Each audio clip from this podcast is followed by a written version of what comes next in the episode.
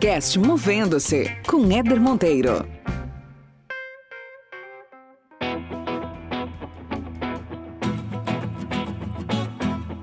E só fiz vestibular no ano seguinte, entrei para a faculdade de, de medicina e aí eu fui até o quinto ano e saí. Porque eu tinha vinte e poucos anos e eu deixei de querer seguir o caminho para o qual eu tinha me preparado a vida inteira por escolha própria. Que quando eu dei por mim, a minha pergunta era o que que eu vou fazer agora? Mas às vezes a gente sofre de uma necessidade de aprovação do outro esse podcast existe para te provocar a enxergar a carreira de outra forma. Meu objetivo aqui é que a cada episódio você termine melhor do que quando começou, com mais conhecimento, com novas ideias, mais autoconsciência e mais inspiração para fazer gestão da sua trajetória profissional. Aproveita e acompanhe a gente lá no Instagram, movendo-se, sem o hífen. Vamos junto nessa jornada.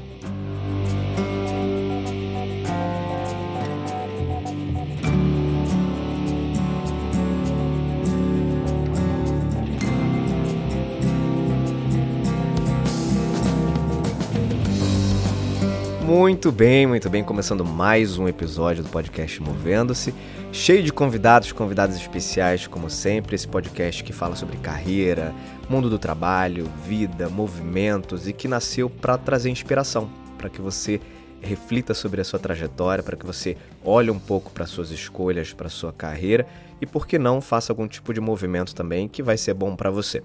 E eu trouxe aqui uma convidada que demorei pra caramba para conseguir trazer essa mulher aqui. A gente tá para combinar já há um tempão, mas finalmente está aqui Andressa Cabral. Obrigado, viu, querida? Oi, querido. Obrigada a você pelo convite. Tô super honrada e curiosa aí para para ouvir o que, que você tem aí para me perguntar. Curiosidade é sempre bom. Com certeza.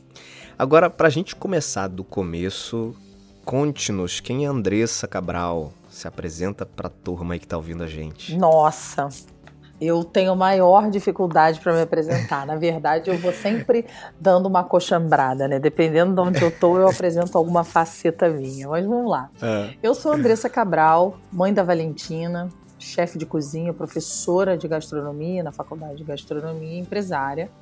Faço uns bicos de TV, e uhum. sou uma mulher apaixonada pela vida, muito sorridente, colorida e temperada. Isso é verdade, sorridente pra caramba é, mesmo. eu tô falando que eu sorrindo.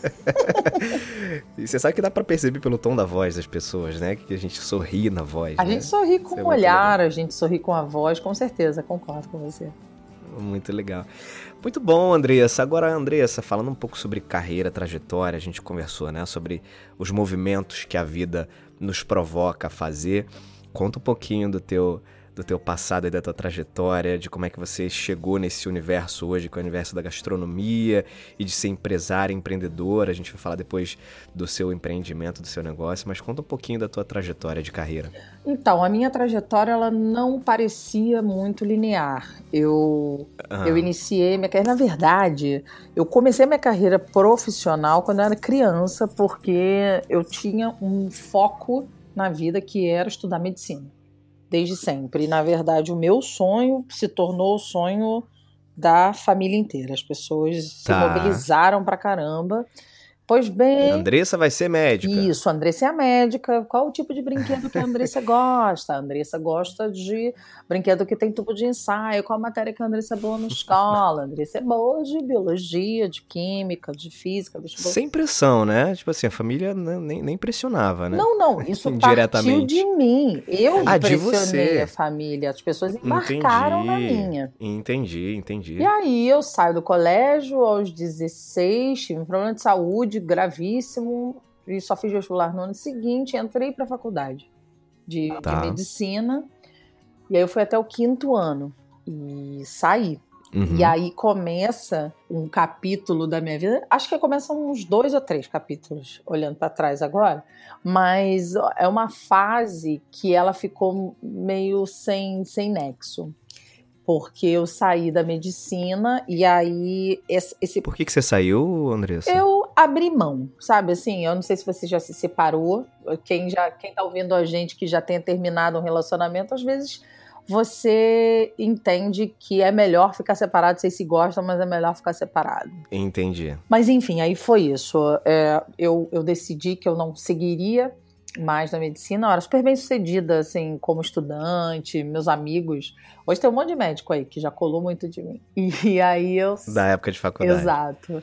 e aí eu saí da medicina, passei ainda um breve, brevíssimo tempo decidindo, que na verdade foi aquele luto enquanto estava cursando a medicina e decidi que eu ia estudar gastronomia. Aí eu fiz vestibular para gastronomia, comecei a fazer a faculdade, já comecei a estagiar porque eu achava que, sei lá, com 24 anos eu estava muito velha. Então eu ah, eu uma senhorinha, é, né? eu tava muito senhora, entendeu? Então eu achava tipo, não temos tempo a perder, vamos, vamos logo. Mas isso foi bom, eu sempre tive essa inquietação, sabe? Então, isso acaba sendo uma mola propulsora para mim. Sem dúvida. E já comecei a estagiar desde sempre, muito agilizada, já foi fazendo conexões e eu também tracei uma, uma, uma um plano. Hum. Tracei um plano na gastronomia que era o seguinte: eu, eu vou fazer, eu e meus, meus planos mirabolantes, vou fazer é, gastronomia sofisticada. Eu quero ser da alta gastronomia, do jantar, degustação uhum. e tal, mas eu acho que eu preciso conhecer o maior número possível de áreas. Então eu vou estagiar igual uma louca e no final eu fico, eu estaciono na gastronomia que eu, que eu quiser, que provavelmente vai ser essa. Tá.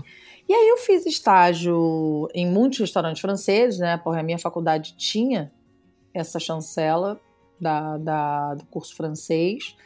Uhum. E um, aí estágio, qual foi a qual foi a faculdade? Eu fiz estácio.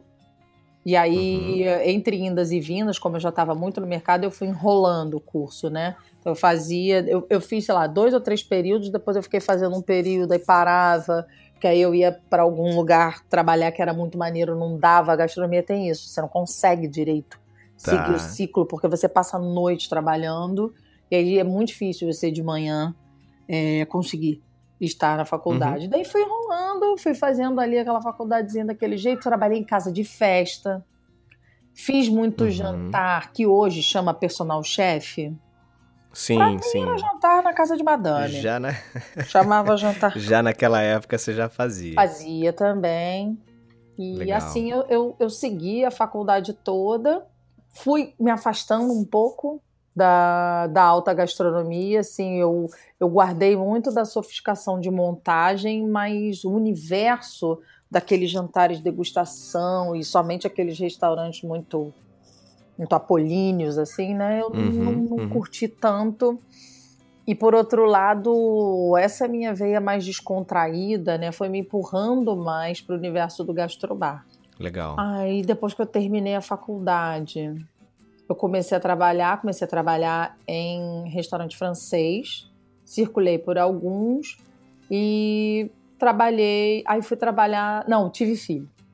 Aí tive filho, filha e que é um grande movendo-se na nossa vida, né? Pois é. é, é, quase que um movendo-se para todos os lados ao mesmo tempo, né? Exato, exato. Você exato. fica num spin enlouquecido, né? Mexe com o hormônio, mexe com a cabeça. É, para mulher principalmente, com certeza. Muito, muito. E, e aí, quando a Valentina já estava com, sei lá, oito, dez meses, eu voltei a trabalhar e já voltei dentro do gastrobar, que, que era o mesa já. Uhum, uhum. E... Agora, deixa eu voltar um pouquinho, que uma, uma ponta aqui na minha cabeça que ficou solta. Como é que uma futura médica, quase médica, resolve partir para a gastronomia? O que, que, o que, que a gastronomia te, te, te seduziu de que forma? Como é que você falou, não, eu quero esse caminho aqui porque por causa disso? Então, eu não Qual acho. foi o chamado? Eu não acho que a gastronomia tenha. Não foi exatamente da forma como você contou. Parece, né? Parece que eu larguei a medicina para fazer gastronomia, mas eu parei tá. a medicina para não fazer mais medicina. Entendi. Essa que entendi. é a verdade. E aí, é por isso que eu chamo de luto o meu processo decisório. Porque eu tinha vinte e poucos anos e eu deixei de querer seguir o caminho para o qual eu tinha me preparado a vida inteira por escolha própria. Isso é muito certo. estranho. Isso gera. Eu imagino, eu imagino. Uma ruptura, assim, é, é como se você sentasse. Você não precisa de mais ninguém para te condenar. Você se senta de frente para você mesmo. Se você tem um mínimo de responsabilidade com tudo, você olha para você mesmo e fala: Minha linda, o que é que houve? Como é que tá acontecendo isso, né? Primeiro eu precisei falar: Oi, gata, você tá percebendo que você não tá com o mesmo tesão. Aí, meses depois: Oi, minha linda, você não tá querendo, você já entendeu. E eu só. Fantástico. Fica quieta. Depois, mais uma vez, amada, vamos lá, você vai enganar quem agora? Você não quer mais. Não deu, você não quer. E aí?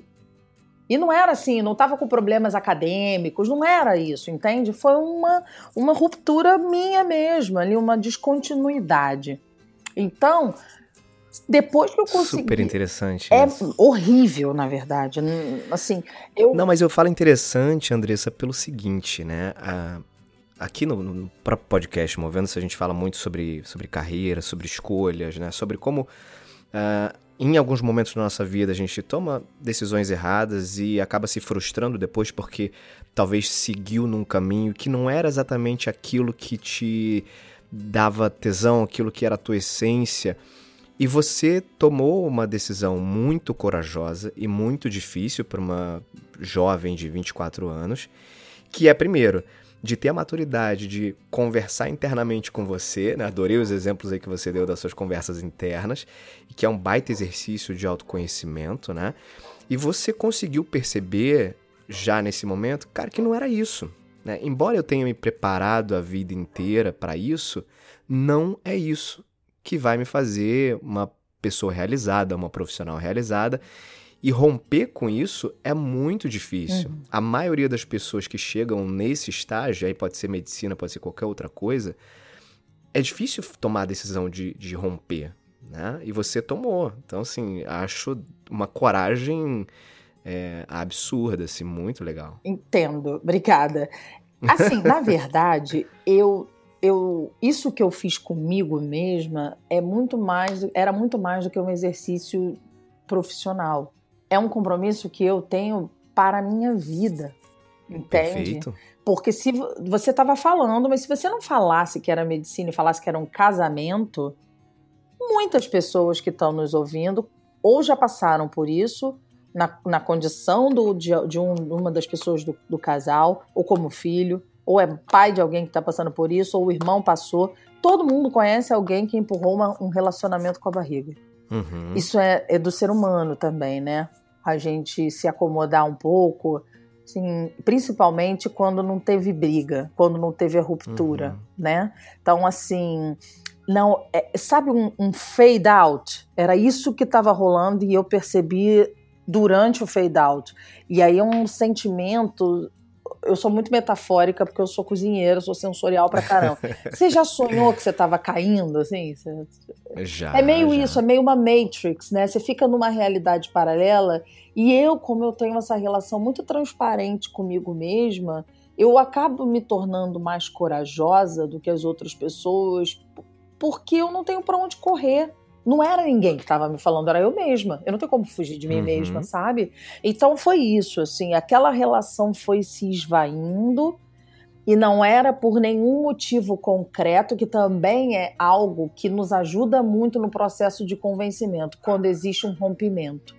Brigou, deu errado, sabe? Ah, o problema, digamos, na minha faculdade, ah, eu não estou conseguindo performar direito com as notas sabe? É, não tem um certo reconhecimento, mas não era nada disso, era algo extremamente intrínseco. E aí aquilo foi, foi ficando muito mais forte. E antes que eu pudesse denominar o processo que eu estava sentindo, ele era tão forte que ele se impôs a mim. Então eu decidi, e por isso eu digo que eu não desisti, eu abri mão.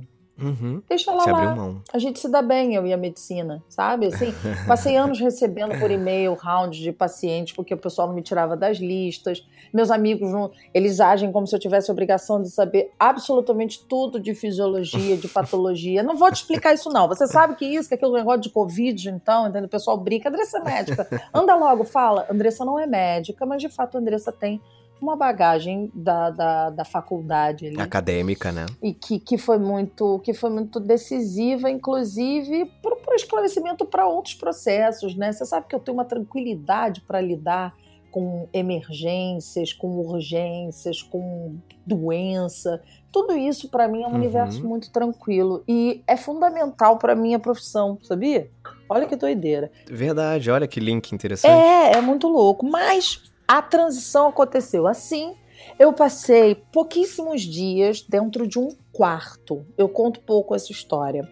Eu não conseguia. Quando eu tô muito mal. Revelações aqui no podcast Movendo. Isso. Eu fiquei sem me mover, na verdade. Foi um Tá. não movendo-se durante uns três ou quatro dias.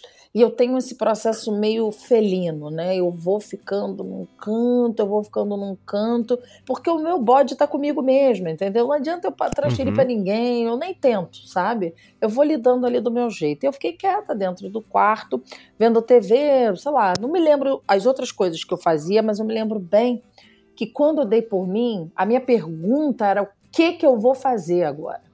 Eu preciso fazer Tá. alguma coisa, eu preciso seguir profissionalmente, eu não vou morrer por causa disso. Eu já tô ok com Uhum. essa decisão que é bombástica, mas eu Uhum. preciso seguir. E beleza, e eu fiquei assim, esperando, né? Ver se caía no meu colo e caiu. Na verdade, eu sempre Como que caiu? eu comecei a olhar pra mim mesma, sempre, eu sempre me assisto, sabe?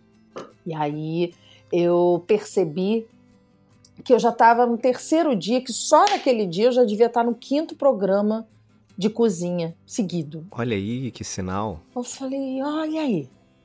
E se eu fizesse alguma coisa assim de gastronomia? Mas eu não sabia nem por onde começar.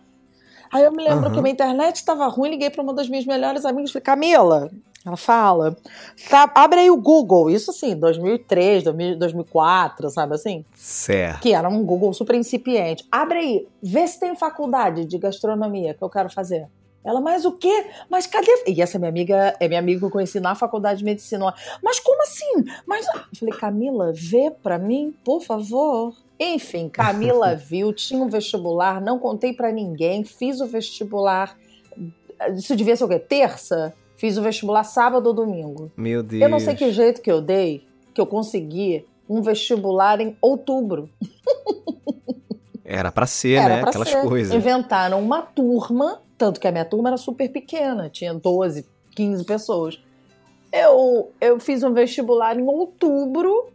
Pois bem, quando deu dezembro, assim, deu um mês, eu fui contando para todo mundo, deu dezembro, eu estudando nas férias, enfim. Quando estava em março, eu já estava no segundo período da faculdade, eu já estava mais. A minha decisão já estava mais consolidada, pro bem ou pro mal. Certo. E aí, Uhum. porque com tão pouca idade, você ainda tem, você é submetido muito às intempéries dos julgamentos e condenações né, do seu ecossistema. Mas eu já eu consumei o fato, entendeu? Então eu entreguei pra todo mundo. Falei, isso, já tô aí. Aí as pessoas meio chocadas, né? Tipo, "Oi? Surpresa. Olha aí, cozinheira. E aí as pessoas. Aí começa um novo processo, né? Porque é aquela desconstrução durante um bom tempo. Eu acho que eu tomei uma atitude um pouco egoísta, né? De a carreira é minha. Mas eu sou filha única, eu sou neta única. Depois de um tempo eu entendi Tá. também que o caminho natural que as pessoas sempre acham é que eu escolhi a medicina, principalmente depois de eu ter saído, por, por pressões externas, né? E não foi. Na verdade, eu Não foi. contagiei todo mundo. Todo mundo embarca na minha, uma vida Embarcou naquilo, inteira. claro, e sonha junto, né? Exato. E aí, de repente, eu puxo o tapete de todo mundo. Isso gerou das reações mais diversas. Mas, obviamente, ninguém me apoiou, entendeu? Mas tudo bem que eu, eu acho que eu sabia, né? Que as pessoas não iam me apoiar. Então, a forma como eu construí, ela... ela eu, eu consumei o fato e fui adiante.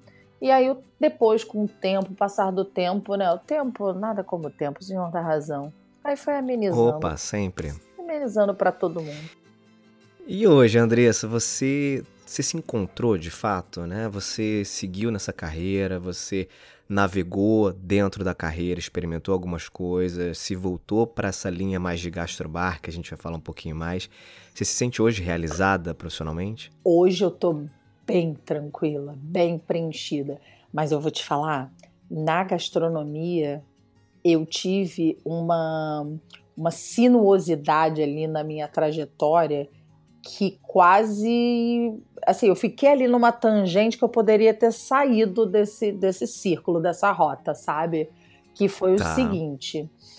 Eu já eu saí da faculdade e eu já estava desenhando uma identidade gastronômica para alta gastronomia. Aí quando eu me firmo como chefe, eu me, eu me firmo dentro do gastrobar.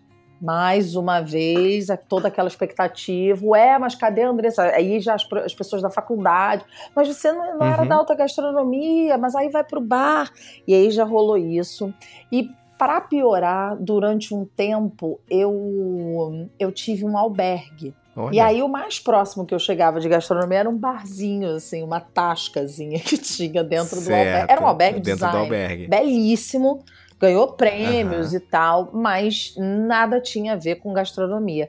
Mas tinha a ver com Sim. hospitalidade e, sobretudo, foi quando eu descobri eu precisei recosturar a minha trajetória porque ela sozinha não fazia sentido para as pessoas. Eu já tinha tido aquela faculdade de medicina, eu depois fiz a faculdade de gastronomia, aí trabalhei em gastrobar, onde não necessariamente os chefes. O chefe com a minha formação não trabalhava em bar, trabalhava em restaurante é, uhum. sofisticado. Uhum. E aí depois eu ainda abro mão do gastrobar e vou para o albergue, para o hostel design.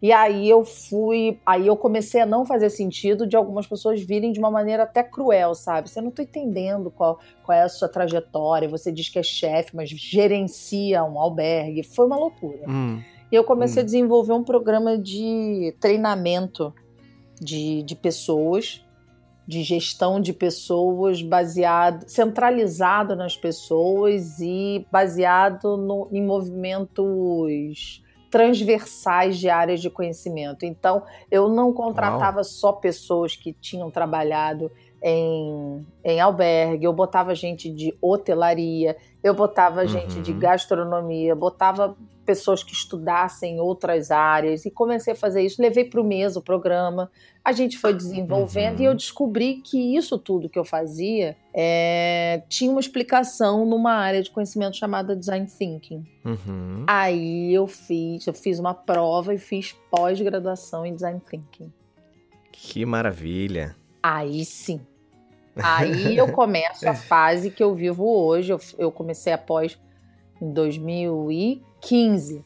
Terminei após em 2017, mas eu já saí da pós-graduação é, entendendo melhor tudo aquilo que eu fazia, todas as metodologias que poderiam ser desenvolvidas, desenvolvi meu próprio método de criação em gastronomia, porque aí eu me reconectei. Olha que legal. Me reconectei com a gastronomia porque eu fiz o novo sentido da, da minha carreira. Eu não, eu não tinha como, eu não teria como esperar essa história ser contada por outro, sabe?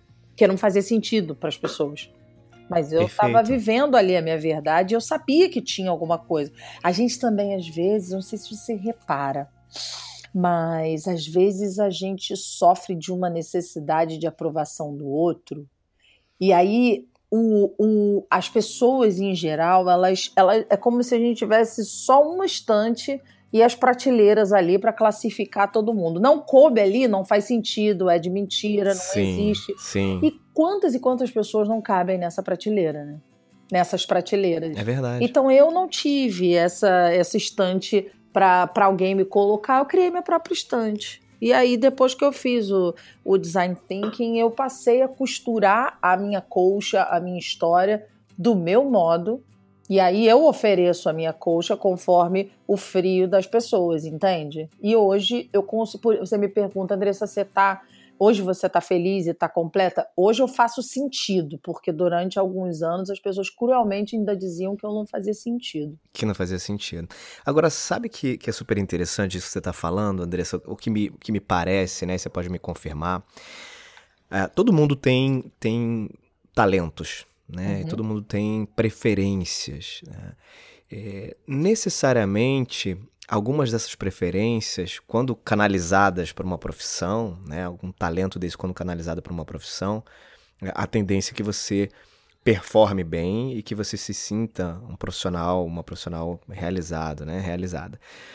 Agora, o que tudo que você me falou, né, nessa, nessas últimas experiências suas, da, do albergue, da gastronomia, me parece que uma das características que você tem, é, que é, é, é sua, né, que você tem prazer em executar, é o servir. Uhum. Né? Porque quando a gente trabalha com, com uma pegada de, de, de hotel, de gastronomia, de é, albergue, é, o, propósito por trás ali, quando você está preparando, por exemplo, quando você quer preparar uma refeição, para que, que você quer preparar uma refeição? Você quer preparar uma refeição porque você quer que o outro se sinta bem comendo aquilo. Né? Uhum. E, esse, e essa, essa ação de servir, que é super nobre, ela direciona muitas decisões de carreira também. E eu achei genial a forma como você, usando o design thinking, começou também a perceber que não precisaria necessariamente, por exemplo, construir um time multifuncional é, com uma linha de experiência única, porque se você, por exemplo, colocar pessoas no seu time que têm essa características do servir, ainda que tenham trabalhado em áreas completamente diferentes, acho que no fim das contas é isso que vai fazer com que você tenha um bom serviço, um bom atendimento, por exemplo, né? Seja Concordo. num restaurante, seja num, num gastrobar. Faz sentido? Faz total sentido. Eu queria complementar, eu acho que para além do termo servir, porque a palavra serviço para a cultura brasileira, né, com a nossa matriz africana, todo o processo uhum. de escravização, ela acaba trazendo um peso muito grande e, inclusive, as pessoas que trabalham servindo, elas sofrem muito com o estigma da servidão. Né? Tá. É, mas sim, eu, eu toda, tudo que eu escolhi fazer sempre foi é, baseado em entregar para o outro, sim, servir para o outro. Mas quando eu migro da medicina para gastronomia e quando eu imputo as normas básicas do design thinking, que é colocar as pessoas no centro dos processos, eu abraço com muito, com muito entusiasmo a hospitalidade. Perfeito. Entende? É, é, existem uhum. textos falando sobre, por exemplo, a hospitalidade incondicional, né? É você uhum. estar ali para entregar um sentimento, é, um produto ou uma, um, um serviço de uma maneira que a pessoa esqueça que aquilo nunca foi a casa dela. Ela tem que entender sempre que ela está na casa dela, sabe? Isso é muito legal. Isso é muito legal e, e, e é difícil, é difícil porque não é todo dia que a gente está se sentindo maravilhoso, mas, sabe, você chega no mês agora, pô, a gente se, se encontrou para almoçar, no, no, era um dia que estava super ensolarado, não sei o quê. Tudo bem, mas poxa, uhum. eu posso ter, pode ter sido um dia super chuvoso, eu tomei um banho de lama e tinha uma foto uhum. depois da matéria com você, você entende? Que, que vai mexendo um pouco, é difícil a gente estar tá pronto preparado, consistente para oferecer uma boa hospitalidade a todo momento, né? E faz toda a diferença. É verdade, porque é pode verdade. ser a única vez que você encontra com aquele profissional. O cliente encontra, né? E a impressão daquele cliente de, sobre esse profissional vai ser, na verdade, a impressão que ele vai ter sobre o lugar, sobre o é produto. Isso, vai mudar isso. toda a percepção de valor daquele cliente a qualidade da sua hospitalidade, do seu serviço. Né? Maravilha. E você então hoje é proprietária, empresária de um, de um gastrobar, Isso. certo? Que é o Mesa, M-E-Z-A, que fica aqui no Rio de Janeiro, no bairro de Botafogo. É Botafogo, é Botafogo. ali? Como é que surgiu? Quando surgiu o Mesa? Conta um pouco aí do, do processo. O Mesa, ele foi um bar fundado em 2008.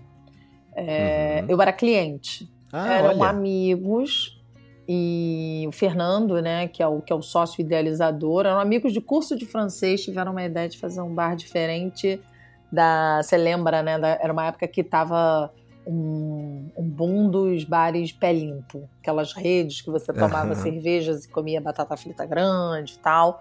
E eles tiveram essa ideia de fazer um bar de coquetéis com comida em pequenas porções. E eu me lembro que foi um frenesi na cidade, né?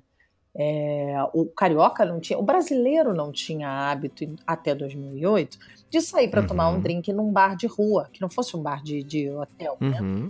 E o Mesa começou a criar esse comportamento Então eu me lembro assim, o mês é, abriu dia 11 de dezembro de 2008, na segunda semana eu tava no mês.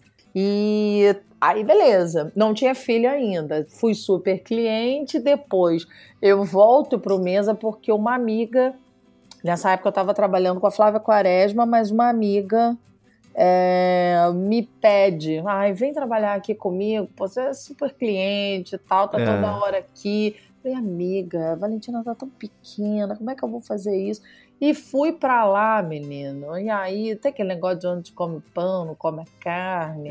Meu amor, eu fiz foi um bauru, peguei o pão, a carne, botei dois ovos é, e foi uma loucura. Bom. Porque aí eu conheci, depois de um tempo, me separei, o Fernando se separou e depois a gente já começou um tchenhenhen, um trelelê. é, ah, não. Eu antes disso a gente começou a, a, pensar no cardápio de um segundo bar que tinha, um segundo gastrobar na mesma rua do Mesa, que era o 2.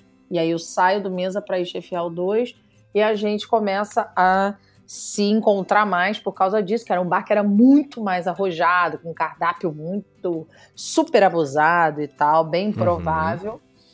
E aí é isso, o Mesa começou então em 2008, quando tá ali em 2012, o Mesa já estava já estava na sua primeira virada de maturidade, né? Então o Mesa tinha começado muito pautado num olhar de europeização dos coquetéis e da comida, uhum. embora já tivesse uma outra nota de brasilidade, né? Mas em 2012 o Mesa começa a visitar mais as raízes brasileiras e também a gente começa a trabalhar o gin. Olha quando que a gente começou a trabalhar Olha. o gin. Olha. Então a gente começou com uma coquetelaria já mais madura do que a da primeira fase e trabalhando mais produtos brasileiros. Depois, em 2015, 2016, a gente faz um viradão, que é quando a gente, eu já estou estudando design thinking e a gente começa a olhar para dentro. Eu tenho essa coisa da reflexão, né, do olhar profundo para dentro. Legal. E aí a gente começou a olhar, entendeu, a gente designou a coquetelaria do Mesa, né, como tropical pop, porque a coquetelaria que estava despontando, ela estava indo em direção a uma coquetelaria mais seca, com mais estrutura alcoólica, uhum, a gente sempre teve uhum. no mesmo os coquetéis mais refrescantes, com um perfil de sabor cítrico, frutado, né? A gente chama isso no mesa de tropical pop. E, e aí eu já começo a trabalhar outros ingredientes de localidades e regionalidades, né? A gente aprofunda, a gente dá tá. aquela entradona no coração do Brasil, com aí já começa a botar cumaru no coquetel, cumaru no, num, num brigadeiro, já usa jambu, pequi, né? Que demais. E a gente também vai usando outras regionalidades mundo afora. Então a gente chegou a fazer coquetel, cara, eu chamava Jaipur. Era um coquetel com um mix de especiaria. Ele levava uma massala, sabe? Ele levava um pó dourado Olha. em cima. Enfim, e aí a gente a gente racionalizou nossos processos criativos, então passou a se entender melhor e se preparou para o momento atual, né, de 2015 em diante. Que maravilha. Mesa bar, então, estão todos convidados, certo? Isso aí.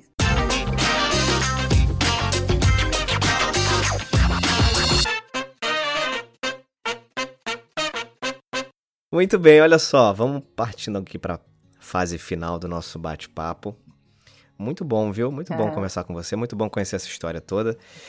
E eu queria te fazer algumas perguntas agora, clássicas aqui do podcast Movendo. Ai, meu Deus. Fico nervosa. A primeira delas é o seguinte, que é o momento movendo. Mas peraí, tá? assim, gente, ah. tá todo mundo me ouvindo agora, mas eu tô um pouco nervosa. Ah, não vai, tem certo vai. e errado, né? Design thinking, né? Não tem. Assim, Exatamente. Ah, o livro de cabeceira, Pequeno Príncipe. Não precisa dizer isso, né? Não tem certo e errado. Tá. Aqui Ufa. é muito democrático. Ufa.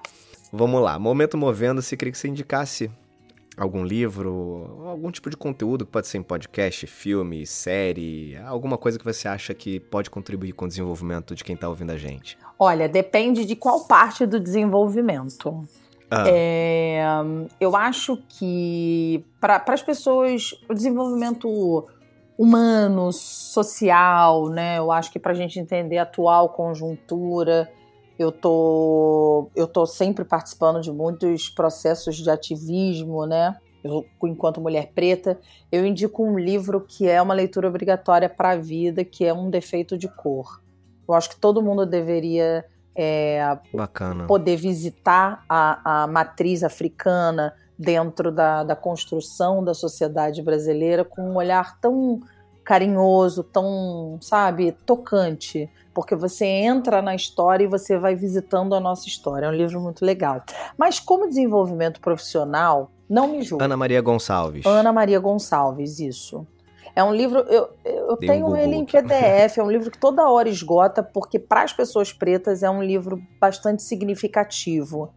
é uma, é uma, uma história lindíssima, assim. É, uhum. Mas você sabe, profissionalmente, quando eu indico é, leituras ou materiais, eu costumo indicar para os meus alunos. Eu sou professora de processo criativo, né? E eu acho que depois que a gente fica adulto, principalmente na, no meio dessa pandemia, é. eu acho que a gente tem uns chamados muito grandes o tempo inteiro para muitas responsabilidades. A vida vai ficando muito endurecida à medida que a gente se afasta da infância. Sim, e eu acho que é sim. fundamental a gente visitar a criança interior, sabe? Realmente. Total. Então, total. assim, alguns filmes como Divertidamente, Os Crudes, Maravilhoso. Sabe? É, Vida de Inseto. São livros. são livros. São livros, ó. São filmes, Filmes, são filmes. animações super frugais que você pode compartilhar com a família mas que se você olha, Operação Big Hero é um outro, que se você Também. olha com o olhar do profissional criativo, tem tanta lição ali, sabe? Tantos olhares que você Muita inverte coisa, a perspectiva e com, consegue tirar lições de coisinhas que parecem simples, né? Então eu, eu gosto muito. São, são filmezinhos que eu dou para os meus alunos, eles acham que eu vou entrar e que eu vou falar, sabe, assim, um TED Uhum. babadeiro, super, lá, a biografia do Malcolm X, e eu mando um coleguinha ver a Operação Big Hero, sabe? mando eles verem os cruz que tinham medo do fogo, sabe? Não queriam, Aham. tinham medo do desconhecido. Então, é isso. Acho que a gente é importante a gente dar uma visitada na criança, no erê de dentro da gente, aquela coisa, né? Pra entender o erê tem que estar moleque, sabe? Tem que estar que moleque. estar moleque pra ser criativo. E eu sou uma profissional de criação. Maravilhoso. Ótimas dicas. Agora é o seguinte, minha querida Andressa, se você não fizesse o que você faz hoje, né? e Você é uma pessoa super realizada hoje, mas supondo que você não tivesse hoje a profissão que você tem, o que, que você gostaria de ter feito? Não vale medicina, que Pois essa a gente é, já sabe eu já que fiz o que eu gostaria essa a gente já sabe que não- feito. Eu já gostei, eu já fiz isso, gente. É isso, as pessoas têm tão pouca coragem de fazer outras coisas. Ah, eu, eu não vou passar nessa, nessa resposta, porque eu já fiz outra coisa. Que bom, É, que ótimo. Eu, assim, Que ótimo. Vou- vamos lá, vou esgarçar um pouquinho. Porque às vezes, assim, às vezes, por exemplo, ah, eu, eu sou super realizada, realizado com o que eu faço hoje, mas eu acho que se eu tivesse, se eu fosse, sei lá, jornalista, eu acho que eu seria um bom jornalista, Tá. né? Tô chutando aqui uma profissão. Entendi. É, as pessoas dizem que. Mas eu não acho. Mas as pessoas dizem Ah. que eu daria uma boa advogada. Mas eu não Hum. acho, não.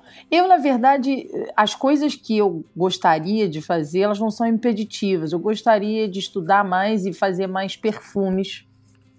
Gostaria Olha, de trabalhar com estufas de flores. Então, assim, eu queria só mais tranquilidade financeira, profissional, financeira, mais disponibilidade. pra Tempo. É, para viver pequenas paixões, entendeu? Para vender uma água de Uhum. coco com uma comidinha legal na beira da praia, assim, num- Uhum. numa pousadinha, meio coroa já. Talvez seja um negócio, entendeu? Mas Olha não aí, é aí. exatamente impeditivo dentro do que eu faço. Claro, claro, claro. E você acho que já começou a responder minha última pergunta, que passaram-se 10 anos de hoje, desse momento aqui que a gente está conversando, 2020. Uhum. Como é que você quer estar profissionalmente, pessoalmente, daqui a 10 anos? Olha, eu quero estar calma. É, pode parecer superficial ou Nada. Mas, mas assim, tudo, tudo que eu faço profissionalmente depende de quem eu sou pessoalmente. Tem gente que consegue inverter essa ordem de prioridades e não, meu trabalho é tudo, eu sou tudo pra mim. Eu já tive uma experiência de quase morte na vida, eu tive um câncer quando eu era adolescente, né, quando eu tava fazendo vestibular. Então, cara, Tá. Pra mim, Eu preciso estar tá inteira, sabe? Essa pandemia trouxe para mim a concretização de uma consciência que estava dormente em mim, que eu precisava cuidar mais de mim e desacelerar. Então eu espero que com 50 anos eu não esteja romantizando o excesso de trabalho. Eu vou estar trabalhando, Excelente. mas eu espero que eu não esteja romantizando o excesso de trabalho e consiga equilibrar isso de maneira que eu possa, por exemplo, viver. Eu quero te dar um, um, um perfume, sabe? Que eu tenha feito. Eu sou especialista tá. em, em combinação de sabores e aromas. Eu sou especialista em criatividade e viciada em perfume. Só me falta um pouco mais de tempo para estudar mais isso, disponibilidade, sabe? Eu gosto de flores, eu tô no meio de um monte de flores o tempo inteiro. Tô sentada aqui com você, tem um arranjo gigantesco. Por que não ter minha estufa, sabe? Por que eu não vou caminhar depois para uma aposentadoria daqui 20 anos?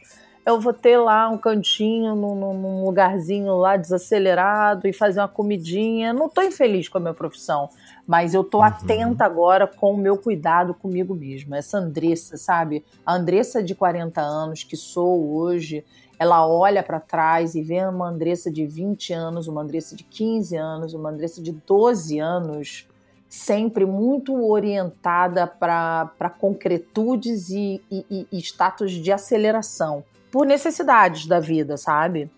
Eu sempre fui muito uhum. focada, porém eu sempre, eu sempre rodei meu motor num nível de numa rotação muito alta, sabe? Então com 50 anos eu quero estar tá mais calma assim. Acho que eu mereço. Muito bem, muito bem. Senhoras e senhores, Andressa Cabral, foi um prazer ter você aqui no podcast Movendo-se. Eu queria dizer o seguinte, Andressa, pra, nessa segunda temporada do podcast, depois de bater papo com meus convidados, eu sempre digo no final da conversa alguma coisa que eu aprendi desse nosso papo, alguma coisa que eu aprendi com você. E eu queria te dizer que essa nossa conversa me inspirou muito, tenho certeza está inspirando todo mundo que está ouvindo. E eu aprendi com você que ter coragem para tomar decisões difíceis e fazer rupturas pode significar uma vida completamente diferente e também realizada. Isso é muito legal. Então, obrigado por compartilhar sua história com a gente. Obrigado por compartilhar todos esses caminhos aí pelos quais você passou. Foi muito legal bater esse papo contigo. Legal, querido. Eu que agradeço, viu? Um beijo a todos. Valeu, gente. Esse foi mais um episódio do podcast Movendo-se. Continuem aí conectados. Tem muito conteúdo bom na primeira temporada, tem muito conteúdo bom nessa segunda temporada vindo por aí. Conectem-se lá nas redes sociais, arroba Movendo-se, o Instagram o site movendo-se.com. E Andressa, se o pessoal quiser entrar em contato com você, além, obviamente, de conhecer a carta de drinks e as comidinhas de lá do mesa, se as pessoas quiserem entrar em contato com você, como é que elas podem te achar? Me acha no Instagram, melhor jeito hoje em dia, arroba andressacabral.etc. Muito bom. Perfeito. Pessoal, a gente vai ficando por aqui. Beijos e abraços, até mais.